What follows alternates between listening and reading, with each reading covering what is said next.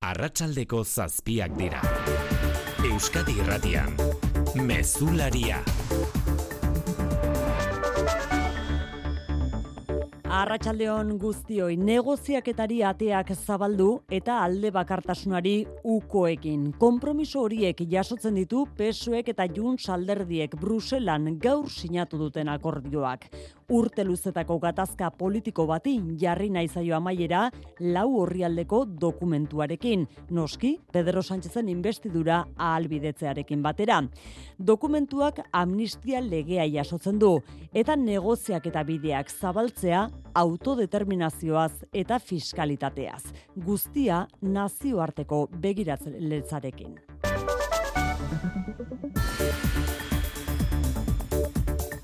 Akordiori tarteko Sánchezen investidurari bakarrik ez, lau urteko legealdiari egonkortasuna emango zaiola nabarmendu du pesoek eta sintoniak ona zirudien honetan berehala gehitu dio nabardura Puigdemontek Junsetek. Es un acuerdo de legislatura. Hemos hablado de la estabilidad a la legislatura de cuatro años. Sense acords, sense el compliment, la legislatura no té cap recorregut.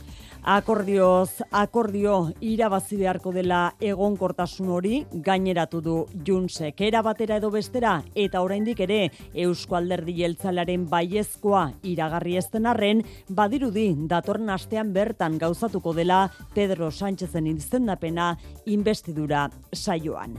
Eta oposiziotik zer? Baserrea. España ha perdido, los independentistas están ganando. Espainiaren porrota iragarri du alderdi popularreko feijo buruzagiak eta demokraten erantzun bateratua eskatu du.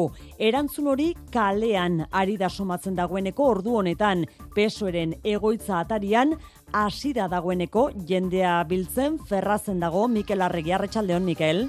Kaixo Arratsaldeon bai, boxek eta eskuin muturreko zenbait erakundek deituta, berreun bat manifestari daude ordu honetan, PSOEk Madrilgo Ferrazkalean duen egoitza nagusiaren parean. Sor daitezken istiluen aurrean, poliziak neurri zorrotzak hartu ditu eta kalea arratsaldeko lehen ordutik itxita dago sareetan eskuin muturreko zenbait erreferentek gaur ferrazi sua emateko eskatu dute eta beraz tentsio handiko momentuak espero dira hemen. Boxeko gazte gordu honetarako beste kontzentrazioa deituta dute Europar batzordearen egoitza parean Castellanan hemendik nahiko urruti dena dela Espainiako banderak eta ikur fasistak hartuta gero eta gehiago dira ordu honetan ona ferrazera hurbildutakoak.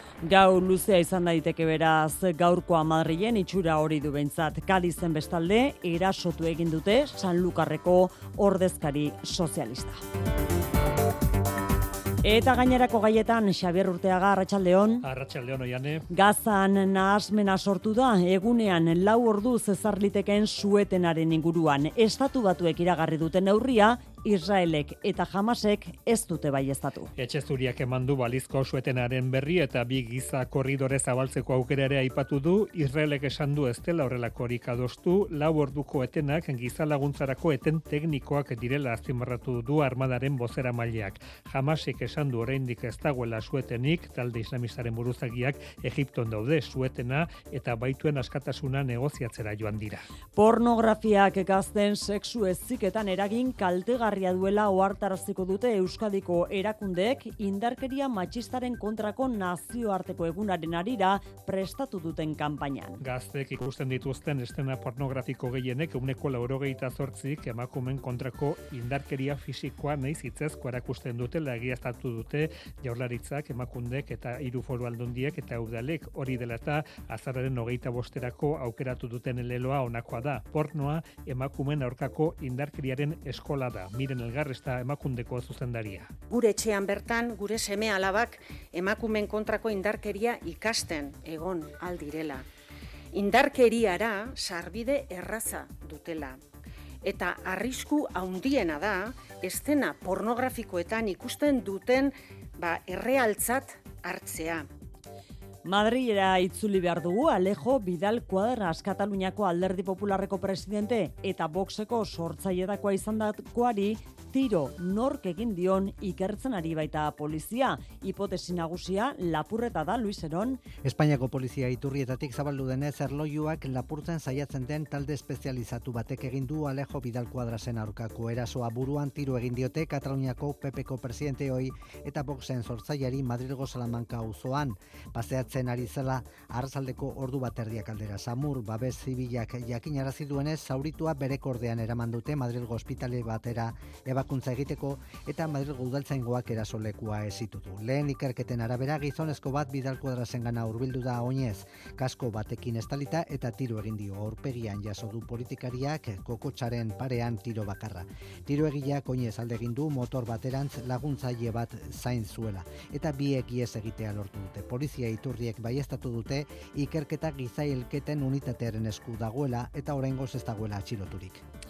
Etxera itzulita Realaren eta Portugalgo Benficaren arteko partidaren aurretik gertatutako istiluetan atxilotutako lau pertsonak aske utzi ditu epaileak. Anu eta futbol zelaiaren armaietan Benficako jarraitzaileak jaurtitako bengalen inguruko ikerketa abiatu du ertzaintzak. Bestalde gertatutakoak aserrea piztu du partida ikusten ari ziren familien artean. Kanpoko taldearen zaleak familiei zuzendutako armaiaren goiko aldean egoten dira eta bengalak beraien gana erori ziren. Zaleek neurriak eskatu dizkiote realaren zuzendaritzari. Segurtasun jendia ba, ez zuen egiten. Beraiek ez dutela baimenik ez egiteko eta hor zegoen. Begiratzen eta listo. Eta bengala bat, eta beste bat, eta beste bat. Gure lekuaia arriskutsua bihurtu da. Eta askotan esan dugu, emaiak bidali ditugu realai, Realeko iturriek jakitera eman dute armaien banaketa beste modu batera egitea aztertzen ari direla.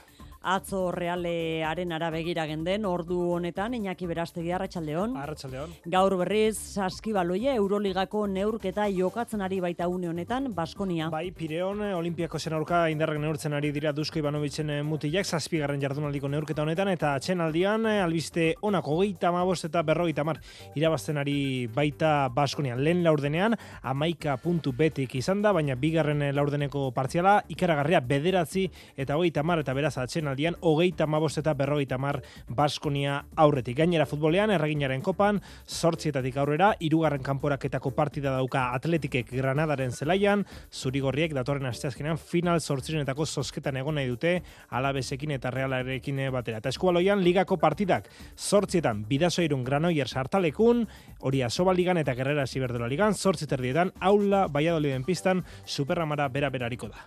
Laboral kutsak babestuta, eguraldia eta trafikoa.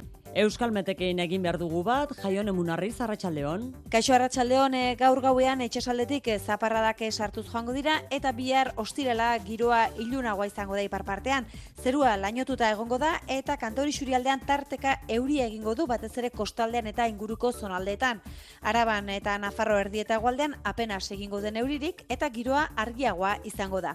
Aizea mendebaldetik ibiliko da, eta temperatura maksimoak gaur baino graduren bat beherago geldituko dira. Hortaz, bihar kantauri txurialdean zerua lainotuago egongo da eta tarteka euria egingo du egualdean ateri eta odeitza zulatuago egongo da. Errepidetan ze berri, Xavier? Bi istripuren berri eman digute segurtasun sailean, mendaron N6 irulau errepidean bi autoren arteko ez beharra gertatu da eta bilboradoan erreian traba egiten dute, erandion bizkaia 6 iruzazpian beste bi bilgailuk izan dute istripua, sopelarako norantzkoan, toki horretan auto hilarakari dira sortzen. Albistegiaren sarrera bukatzeko berriz, ezoiko musika.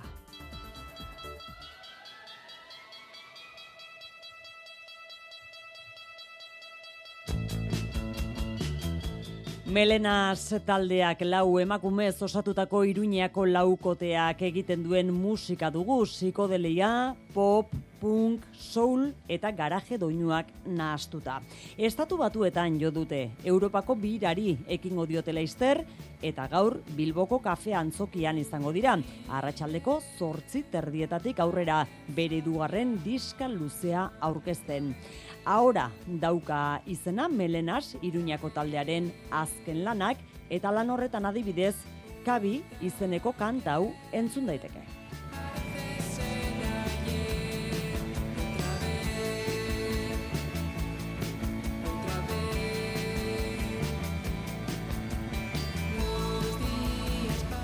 Arratxaldeko zazpiak eta bederatzen minutu, teknikan eta errealizazioan Xanti Gurrutxaga eta Mirari Egurtza.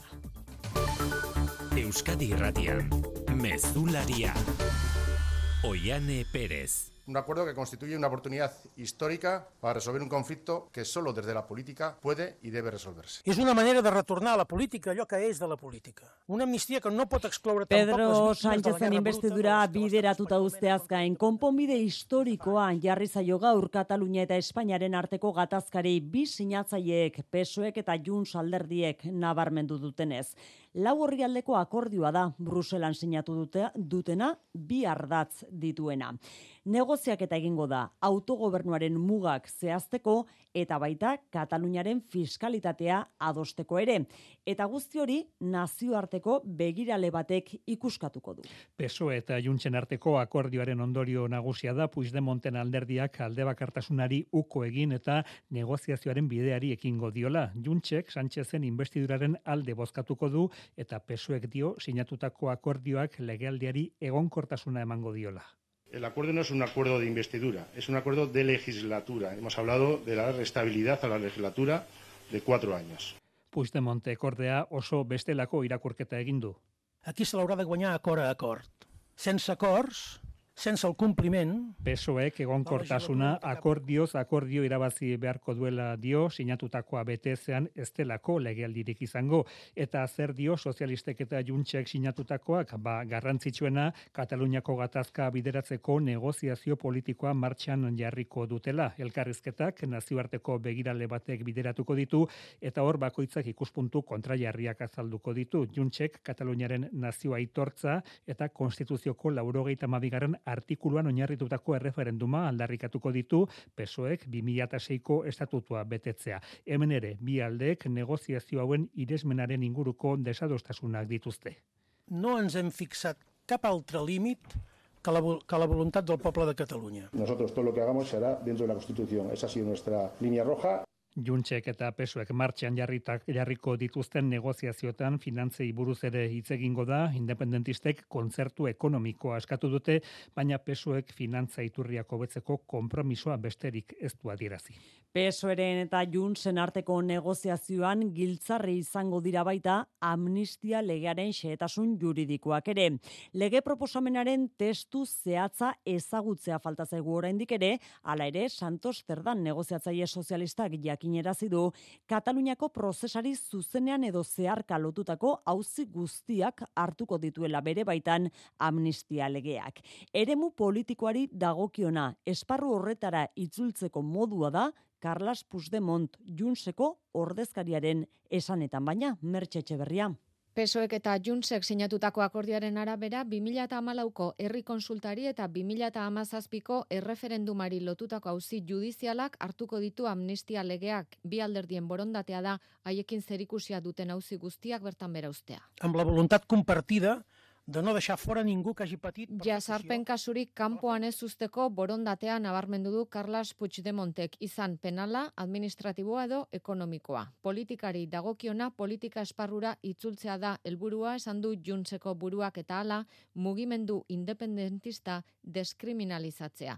Santos Zerdan PSOEko buruak azaldu duenez prozesari zuzenean ala zeharka lotutako auziak hartuko ditu amnistiak 2000 eta amabitik 2000 eta hogeita irura. Los jueces los que valoren si cubre a unos o a otros, ¿no?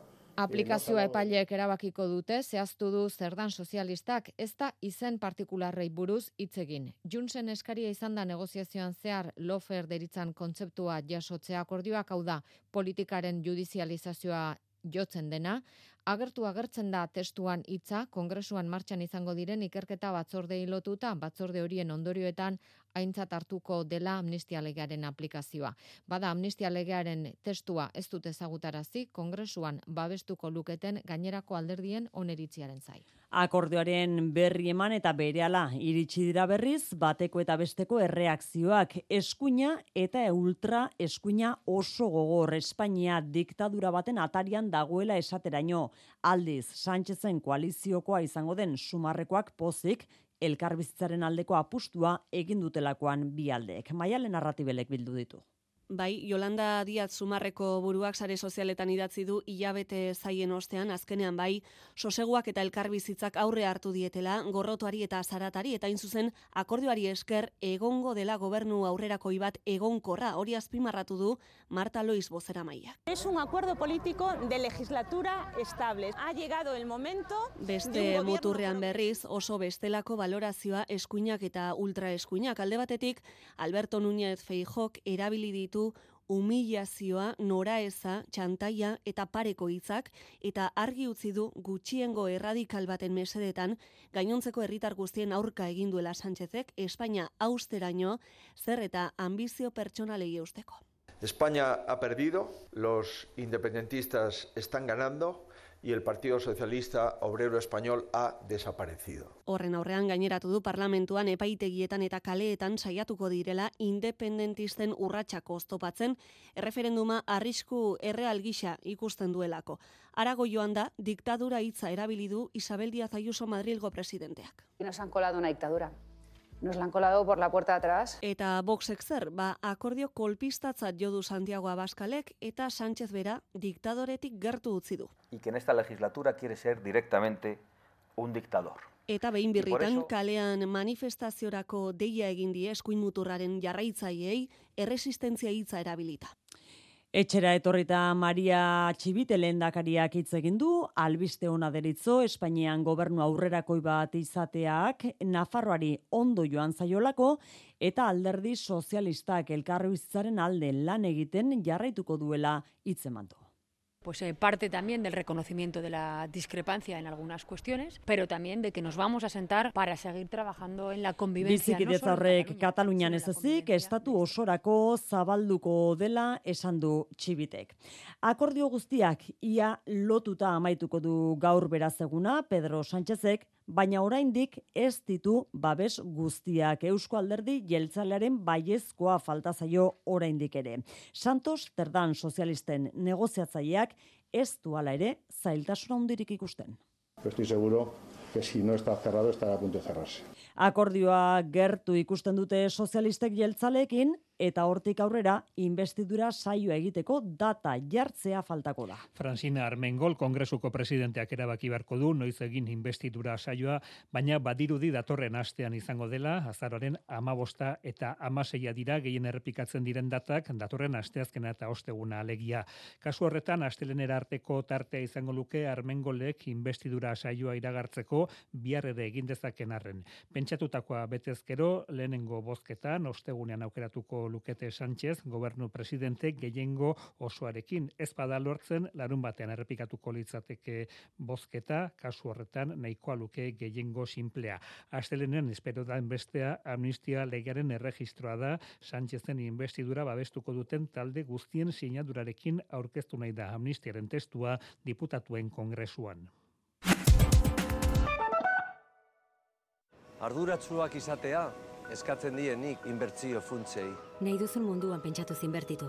Laboral kutxe inbertsio funtsekin, ikeke jasangarritasun irizpidez inberti ditzakezu zure aurrezkiak, galdetu gertuen duzun bulegoan. Laboral kutxa, bada beste modu bat. Informazio liburuska eta inbertitzailearen zako funtsezko datuen agiria bulegoetan laboralkutxa.eusen eta CNMV-en.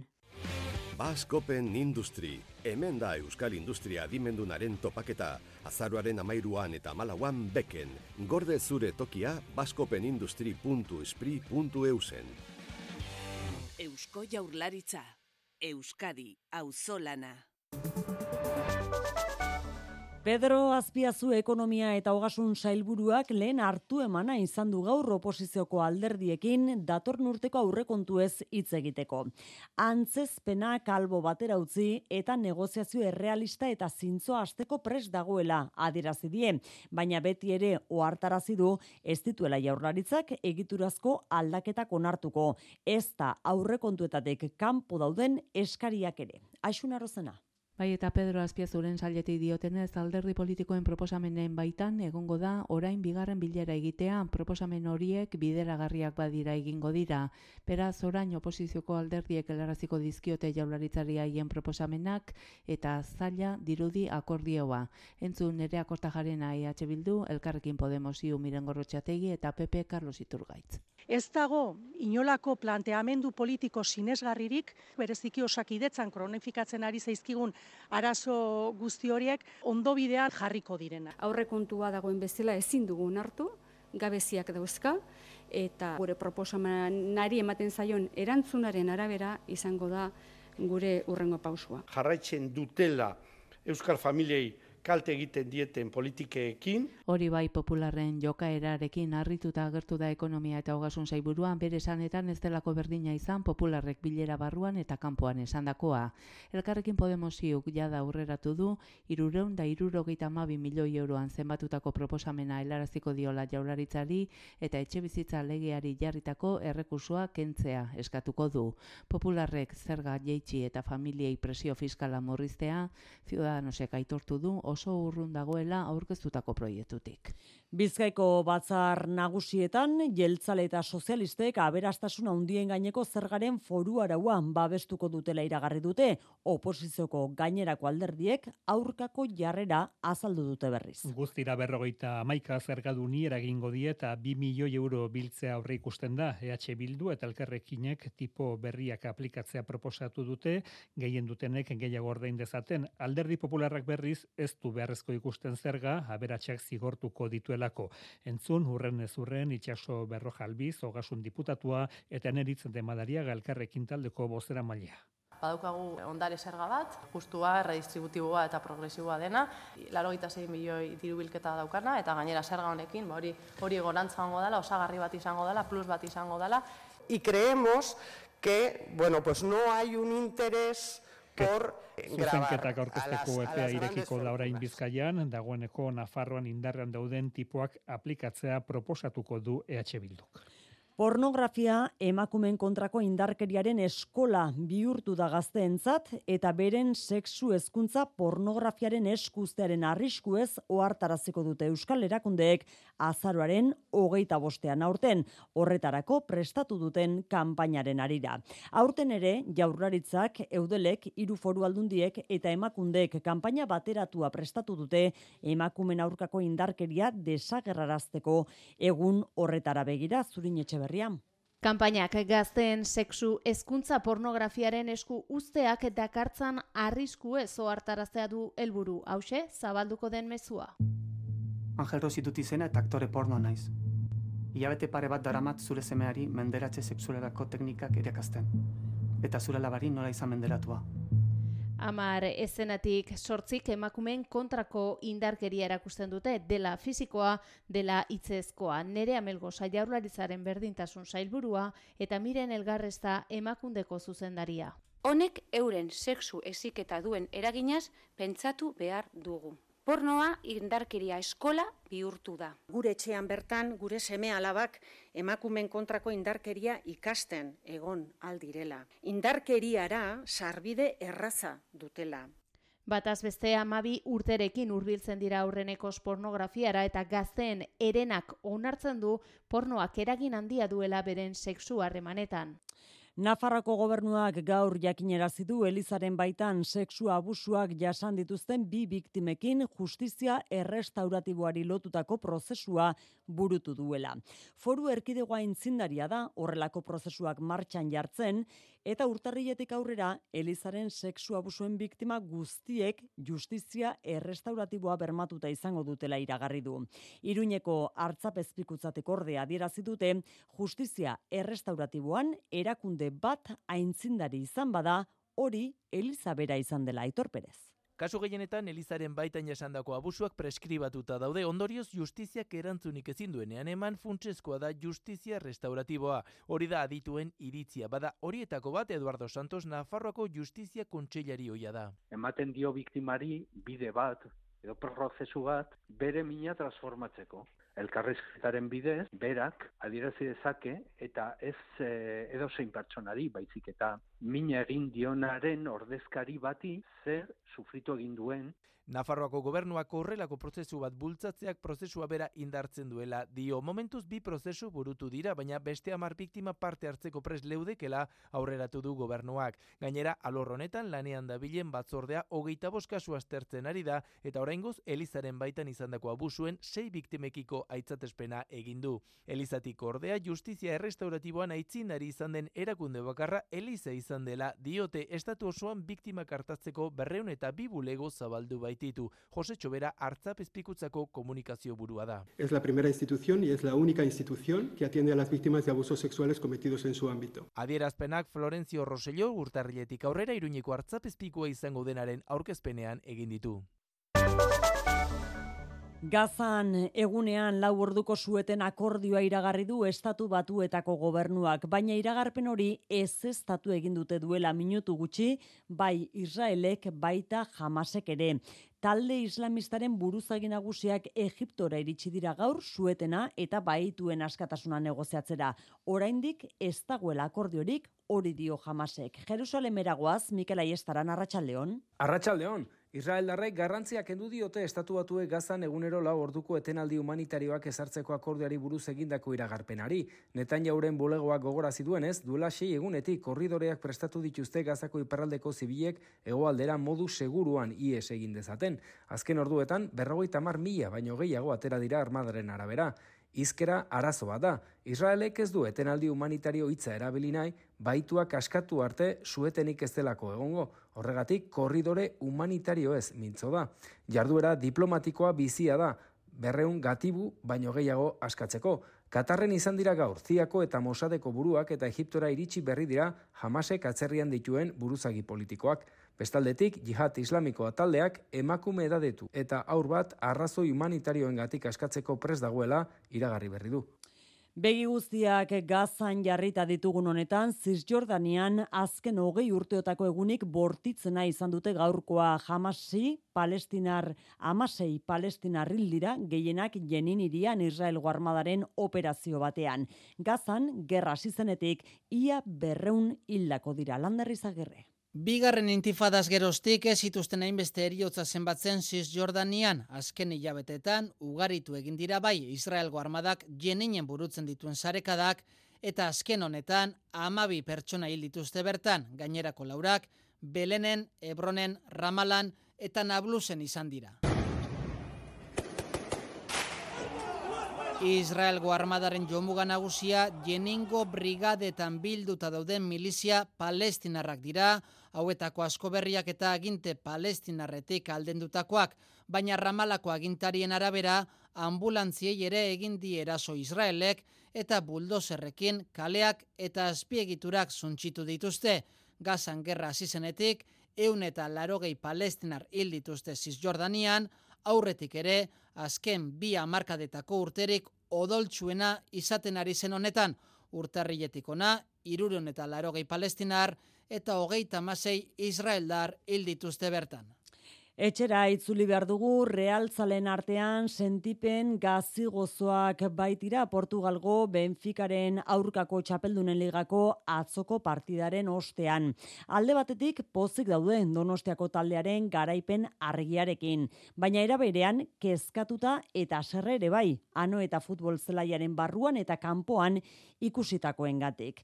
Benficako muturreko jarraitzaiek istiluak sortu zituzten partidasi aurretik estadioaren inguruan horiek kontatu genituen atzo ondoren berriz barrura zabaldu ziren bengalak bota zituztenean realtzaleen armaietara.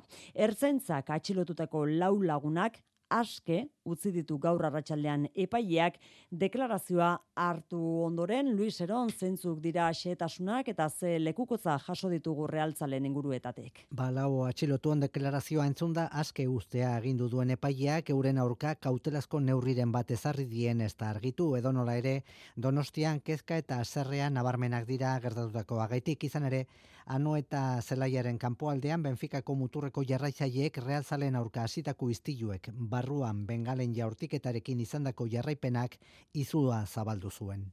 lotxagarria, penagarria, eta batez be, beldurgarria. Umeak ikusi zutenean, e, goitik bera, bengala botatzen, momentu baten ematen zuen, sua piztingo zala ere, ba, umeak hasi zien, e, negar baten, dardarka, izututa, guazen etxea, guazen etxea.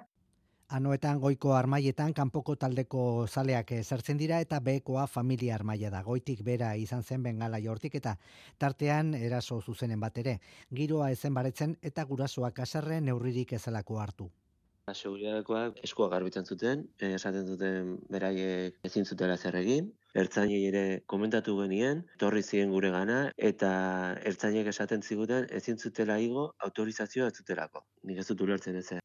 Ertzainak esan, niri zuzena esan ziaten ezin zutela zelai barruan sartu. Baina zelai barruan zeuden. Baina ezin zutela armaiera jo, ez zietela guzten. Aurrera begira zalantzak nagusi gure lekuaia arriskutsua bihurtu da. Ta askotan esan dugu, emaiak bidali ditugu realai. Ah, atzoko izan zen oso larria, oso oso larria. Eta azkenean planteatzen dezuna da, bakit, ekintza oso polit bat, futbola jutea, realazko zatzea, baina ezin den familian egin, ezin den tumeekin egin. Horentxe, gogo gutxi, zela irageituteko. Arazoa konpontze aldera reala bizitarientzako armaien kokapena bekaldera aldatzeko aukera aztertzen ari da eta gainera bengalak jorti zituztenen aurka auzibidera jotzeko prestago. Realaren erabakiak datozen egunetan espero ditugu.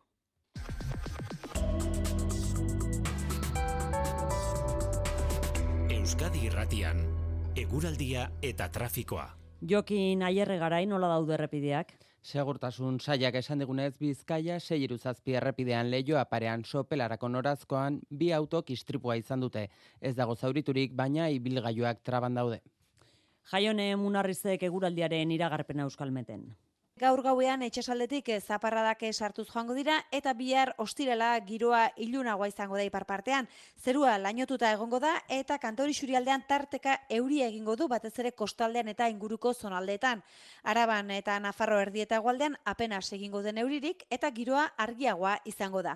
Aizea mendebaldetik ibiliko da eta temperatura maksimoak gaur baino graduren bat beherago geldituko dira. Hortaz, bihar kantori xurialdean zerua lainotuago egongo da eta tarteka euria euria egingo du hegoaldean ateri eta odeitza zulatuago egongo da. Mesularia, gertukoak. Gipuzkoako foru aldundiak neguko bidezaintza plana aurkeztu du eta kanpaina berri horretan aurten ere harreta berezia jarriko zaio A amabost errepideari.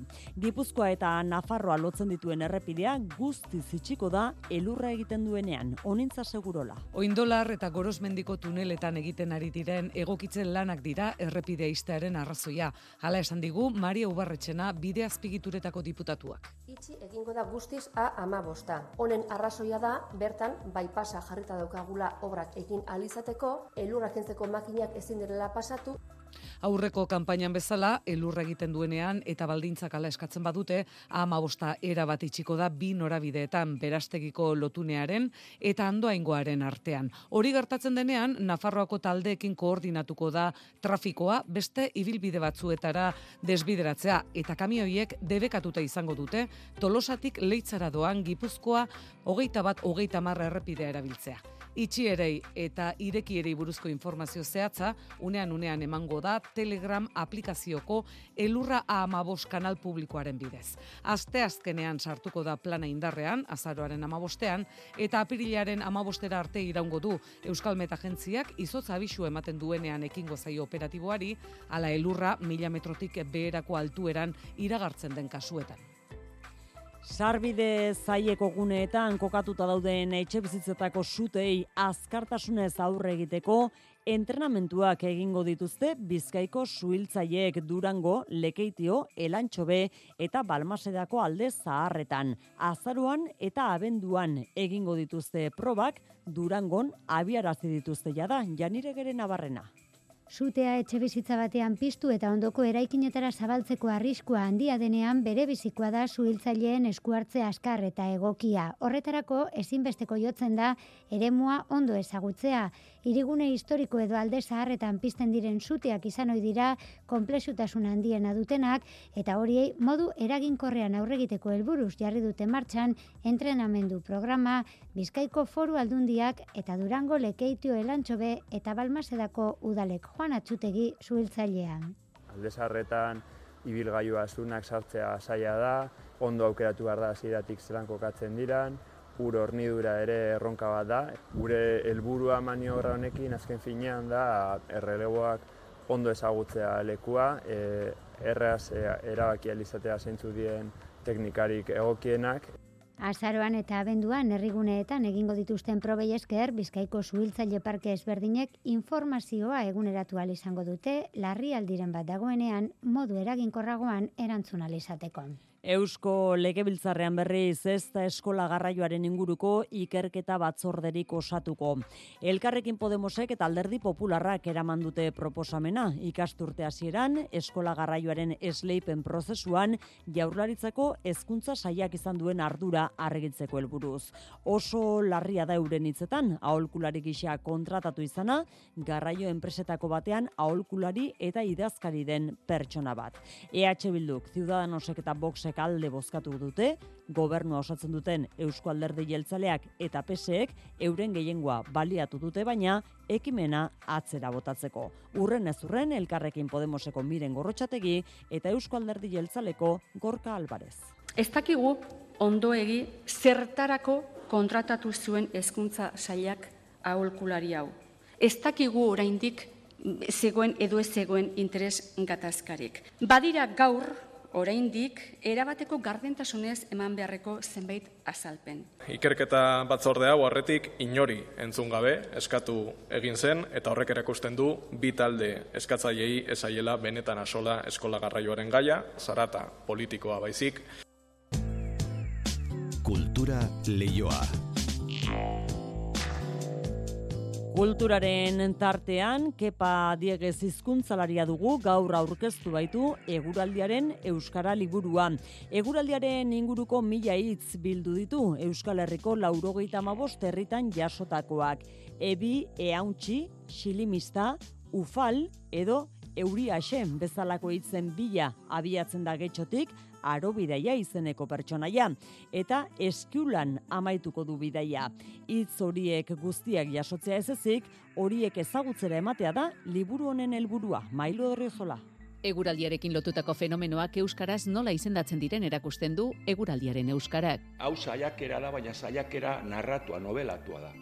Badago historio bat, barneko historio bat. Da, eguraldi e, bidariari bat, herri zerri joaten dena, herritarrekin hitz eginez, batzutan, e, beste batzuetan adituekin. Aro bidaiariak getxon hasiko du bere ibilia, aizearen menpe. Aizeak nora eramango eta geldialdi bakoitzean herritarrekin eta adituekin hizketan ariko da, herriko kontuak, hitzak eta atxotitzak bilduz. Azken batean, bidaiaria edertasunaren bila doa, ze hitzak ederrak dira, e, herriak zizelkatu dituen hitzak dira. Eguraldiaren inguruko hitzak guztiak izan ere, hizkuntza komunitate bakoitzak onartu eta erabili dituen hitzak dira, naiz eta hauetako batzuk gazteenek ez erabili. Igual zaharrek erabiltzen duten hitz bat, baina igual gazteek ez dute ezagutzen, ez dakite. Eh? Edo e, batuaz erabiltzen dena erabiltzen dute. Hori ere, gai hori badao, eh?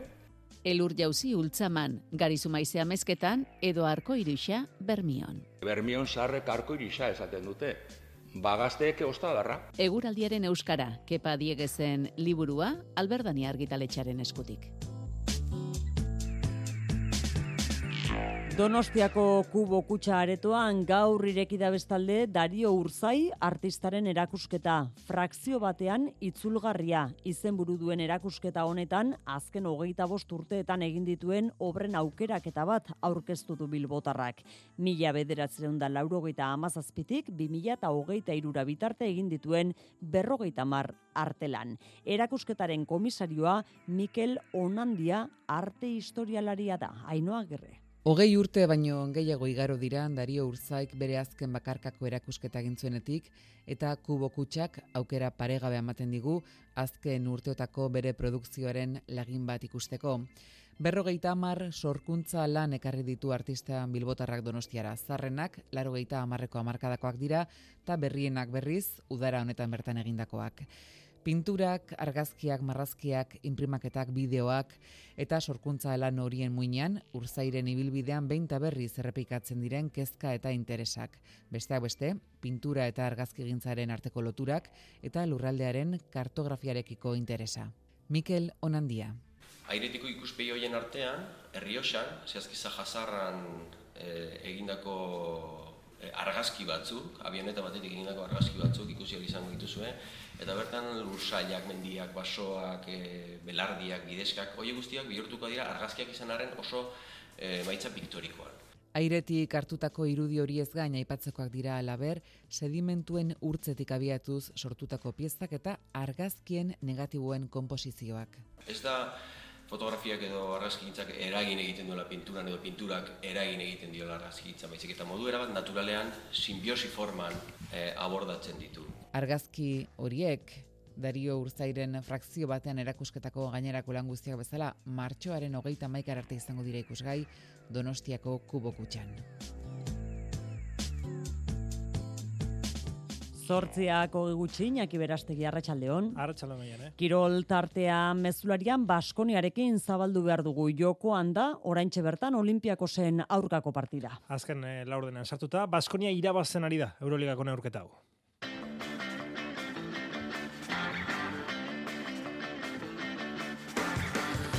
Pireon Olimpiakos eta Baskonia aurrez aurre Euroligako zazpigarren jardunaldiko neurketan, bos minutu eta hogeita amasei segundu neurketa amaitzeko Olimpiakos ekiruro geita zei, Baskonia kiruro geita bederatzi emez sortzi goitik ere izan da Dusko Ivanovicen taldea. Futbolean erreginaren kopako irugarren kanporaketan, sortzietan, Granadaren zelaian jokatuko du atletikek. Gizonezkoen futbolean, biharko Celta, Atletik Celta partidaren eh, aurreko azken lan saio egiten eh, Atletik lezaman uneotan, eta aurrez Ernesto Valverde kitzegin du, eta Herrera eta Paredes azken ordura arte zalantza izango direla jakitera mandu. Gasteizen Jon Guridik esan du bere ibilbideko momenturik onenean egon daitekela eta Iruñean Osasuna gaur lansaio arina osatu du Nacho Vidal, Ruben Garzia eta Darko Brasanatzen utxunekin. Eta Realak atzo Chapeldunen ligako final 8etara selkatu eta gero gaur atxeen eguna izan du eta klubak jakitera mandu batzar orokorra kursalen egingo duela abenduaren 13 Eskualean ligako partidak dituzte gaur Superramara bera berak eta bidazoa irunek Imanon Albarezen taldeak zortzitarietan aula Valladoliden kontra jokatuko du Valladoliden eta aurrez Euskal Herrian hartalekon zortzietan Jakobo Kuetararen taldeak Granoyers izango du kontrario. Zirrendura izan kajarru taldeak uarbide jakitera mandu, Guardia Zibilaren aurrean salaketa jarri duela, Espainiako bueltan taldea doping kasuekin lotzen zuen dokumentua filtratu zuenari argudiatuz taldea edo taldeko inor ez dagoela alako kasu batean implikatuta eta talde guzti bidali zizaien txosten horretako informazioa partziala eta testu ingurutik ateratakoa zela azpimarratuz. Eta pilotan amorebietan, pilota Profest aurkeztu du gaur baiko pilotak, abendu eta otxaia bitartean lau jaialdi jokatuko dira zornotzan eta jaialdi bakoitzak binakako txapelketako partida bat izango du. Zazpiak eta berrogeita bi minutu entzule lagunok arratsaldeon eta ongi etorri mezulariko kirol tartera. Arratsaldeko seiak eta laurdenetatik jokoan da Pireon, Atenasen, Bakearen eta Diskidetasunaren pabilloian, Olimpiako zen eta Baskoniaren arteko Euroligako neurketa zazpigarren jardunaldiko leia eta uneotan neurketa maitzeko lau berrogeita bederatzi falta direnean Baskonia boste puntu goitik dugu. Irurogeita zei Olimpiakosek, irurogeita amaika Baskoniak. Lehen laurdena hasiera txarra egin du Baskoniak, amaika betik ere izan dira, bereziki Alek Petersek sartutako irukoei esker, baina lehen eh, laurdena amaitzear zenean, bueno, azken minutu horietan, Baskoniak erreakzionatu egindu, eta nola gainera. Bigarren laurdena ikusgarri izan da, sortzi minuturen faltan, hogeita zeina berdin dute, eta hortik aurrera, Baskoniak aginte magi hartu, eta astindu amandio olimpiakosi bederatzi, eta hogeita marreko partziala sartu diete Greziarrei, eta une batean, emezortzi goitik ere izan dira arabarrak, hogeita mabi eta berrogeita bar. Nabarmentzekoak, edo nabarmentzekoak, tadasek eta moneke bi aldetan egindako lana, eta marinko bitxen irukoak. Hogeita mabost eta berrogeita amar atxenen aldira. Irugarren laurdenean kananeke gidatuta greziarraken neurketan eh, sartu dira, Baskonia une batez ere goitik izan da, emez sortzi goitik ere izan da tartetxo batean, baina kananeke iruko marratik minan diegin du. Laurden horretan, irugarrenean, amalau puntu sartu ditu. Kiosa eta moneke gabe gainera, talde arabarrak, talde gazteiztarrak sufritu egin du saskiratzeak lortzeko, baina hala ere zazpi puntura gerturatu da gehienez e, olimpiakos. Eta azken laurdena azteko, sei eta urtze, utxeko partziala egin du Olimpiakosek, irurogei eta irurogeita zazpi hasi da laurdena, irurogeita sei eta irurogeita zazpi gerturatu da, baina hortik aurrera berriz ere aldea onditu egin du Baskoniak, eta un honetan lau berrogeita bederatzi neurketa maitzeko Olimpiakosek irurogeita sei, Baskoniak irurogeita amaika gogoratu, Euroligako zazpigarren jardunaldia dela jokatzen eh, ari denau, Baskoniaren balantzea bi eta laukoa dela partida honen faltan eta iru eta irukoa dela kasu honetan olimpiako zentzat. Seiterrietan beste partida bat ere hasi da, irugarren laurdenean, Anadolu Efesek berrogeita bederatzi, Salgiris Kaunaseko gita mezortzi, eta beste laune horketa jokatuko dira gaur, Makabi Telabi Bayern Munich sortziek eta bost direnean, sortzitarietan Olimpia Milan, Valencia eta Partizan Fenerbahce, eta bederatziak laurden gutxetan Real Madrid Virtus Bologna.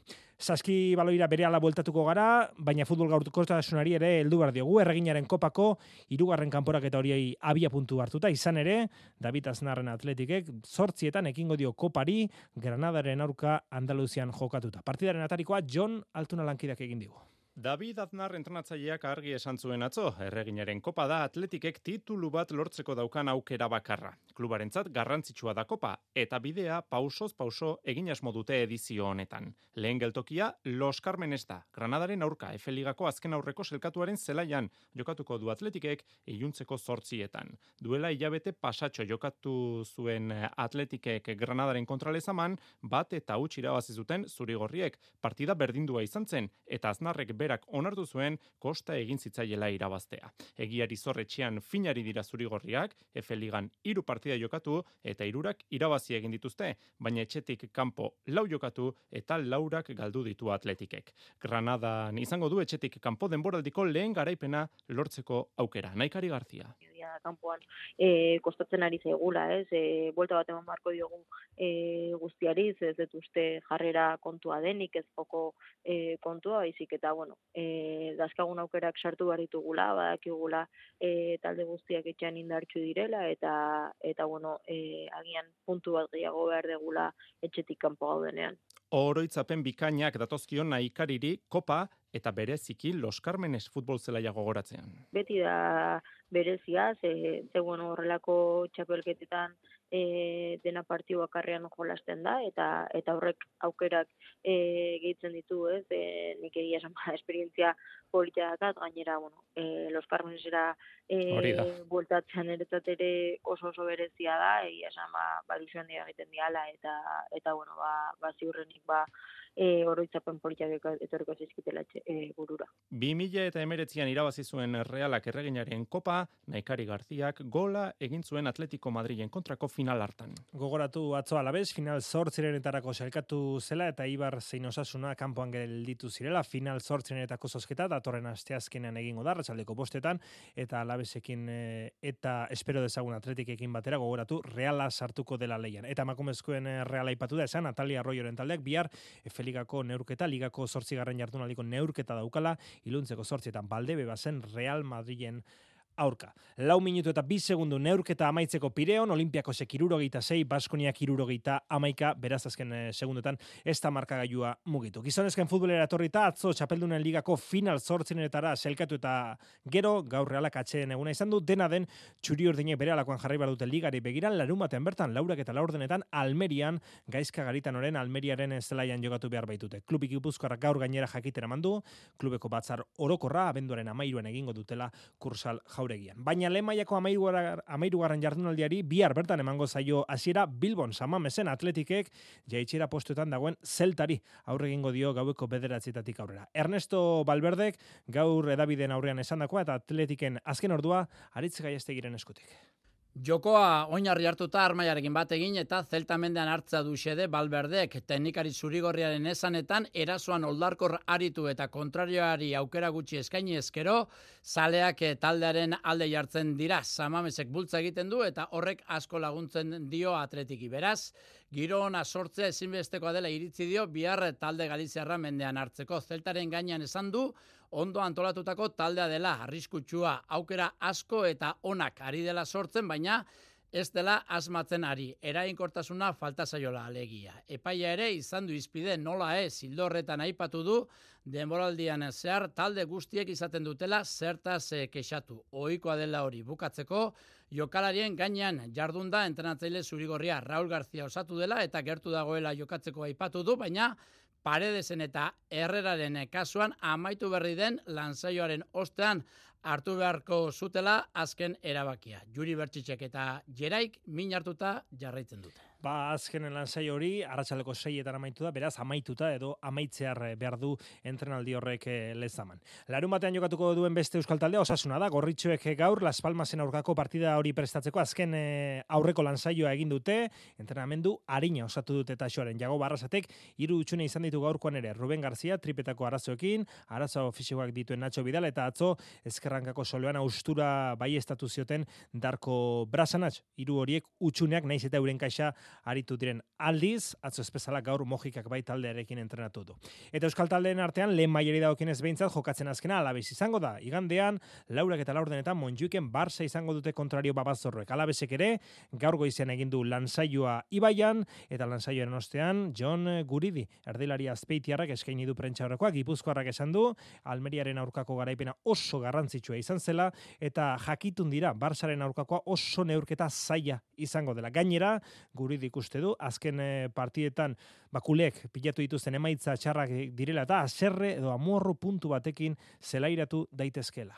Barça esela ekipo batek, ekipo handilek, ba, bueno, en, obligauta askotan ez, irabazte aztero, ez te beni ba, bueno, beti sortzi rumoriek ez, baina, bueno, azkenien Barça da, ekipo handi bat, en, azarrauta harten goi kanpoa igandien, eta seguru ba, partidu, partidu zuzaia izango gola guri diren e, bigarren denboraldia da alabezen, eta iaz e, bezala aurten ere lehen mailan oso garrantzitsua izaten ari da Luis e, Garzia plazaren zat. Hainbeste, ba, guri uste duela, agian bere ibilbideko momenturik onenean dago entzun.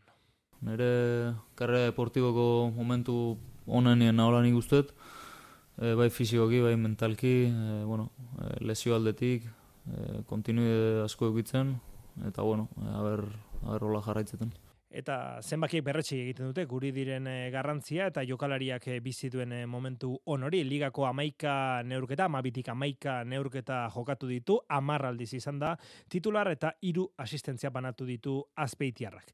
Bigarren mailari daukionez esan, eibarrak zein amore bietak lanzaioa izan dutela gaur goizean, gogoratu bizkaitarrek esportinen aurka, sisonen aurka jokatuko dutela larun batean gaueko bederatzietan eta ordutegi berean baina igandean, gaueko bederatzietan ipuruan eibarrek albazete jasoko du.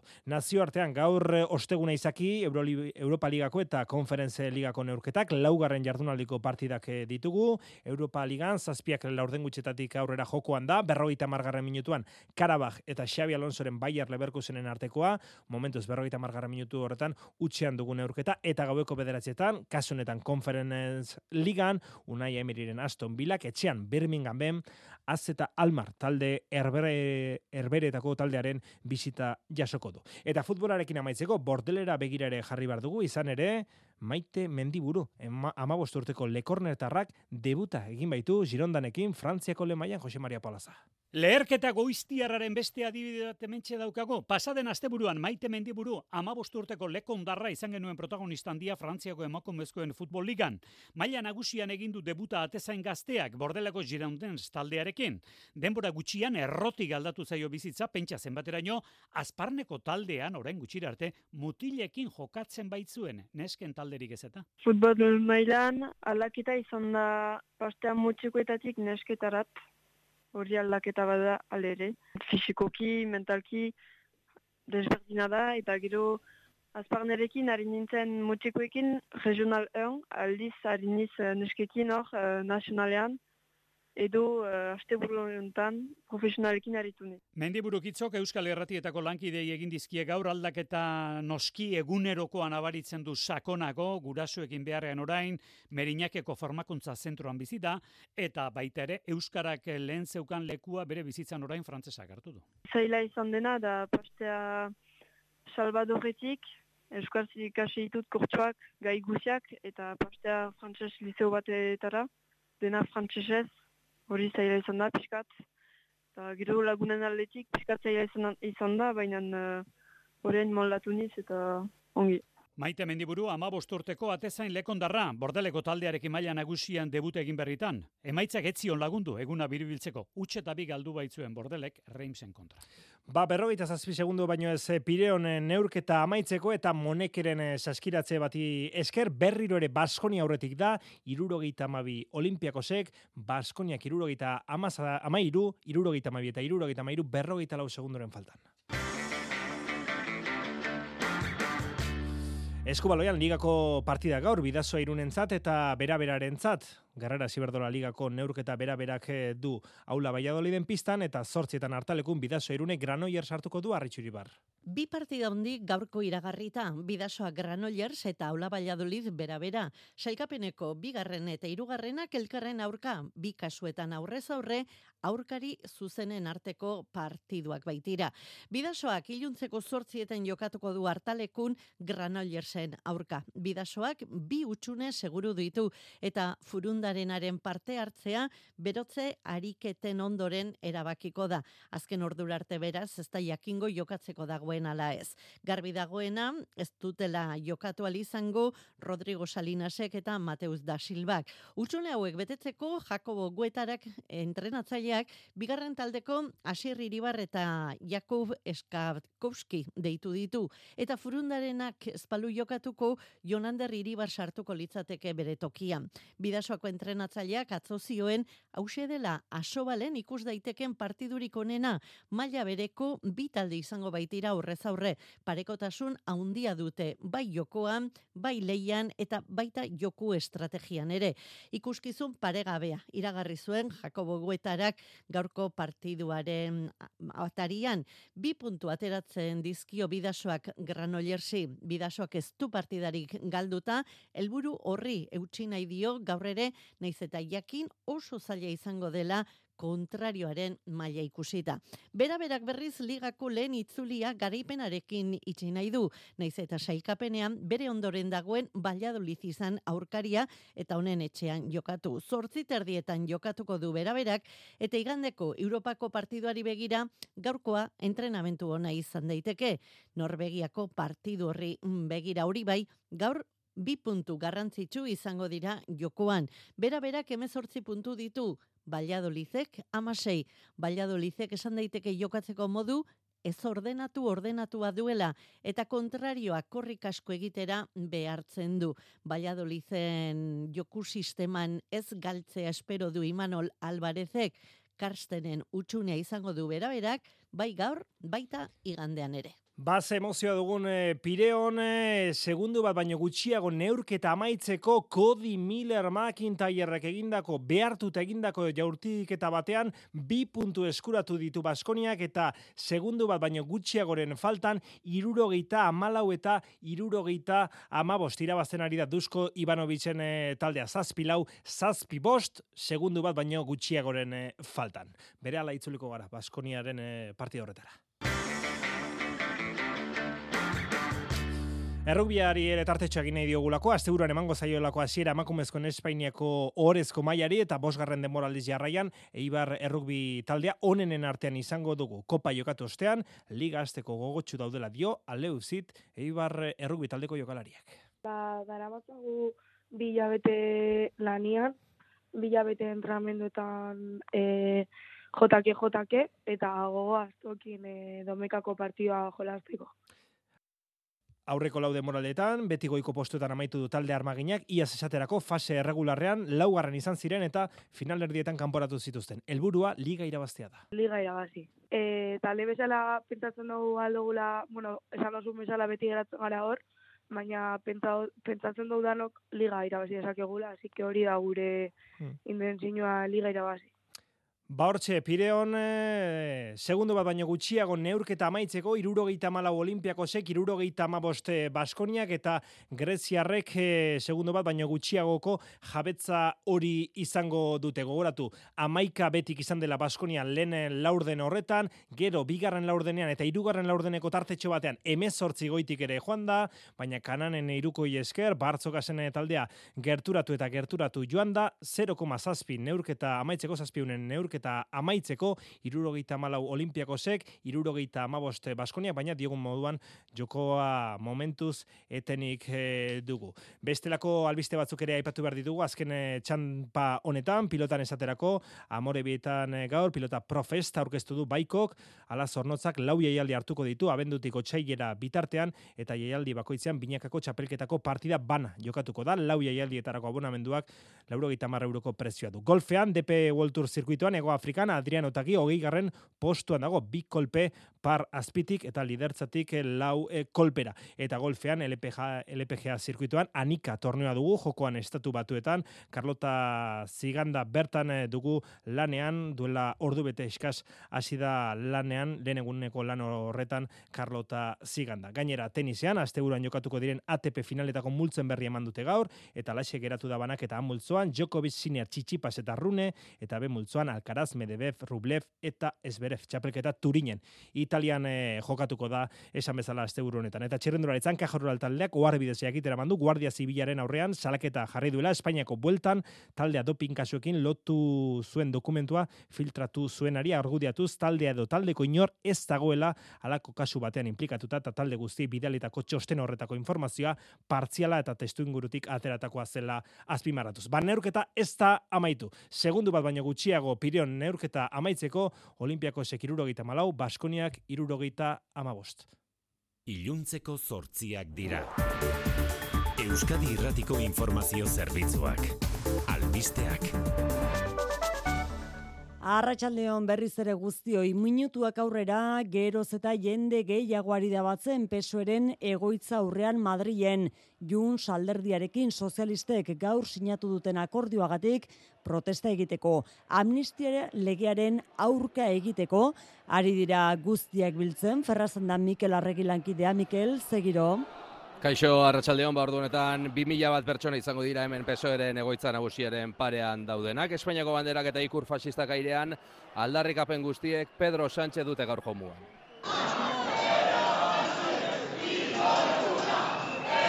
Sánchez putaseme eta diktadore oiuak eta gobernu presidentea eta Carles Puigdemont espetxeratzeko aldarrikapenak dira, gehien errepikatzen ari direnak. Felipe Seigarrenaren kontrako oiuak ere entzun dira, eta aipatu duela minutu gutxi Santiago Abascal ere iritsi dela kontzentrazio honetara.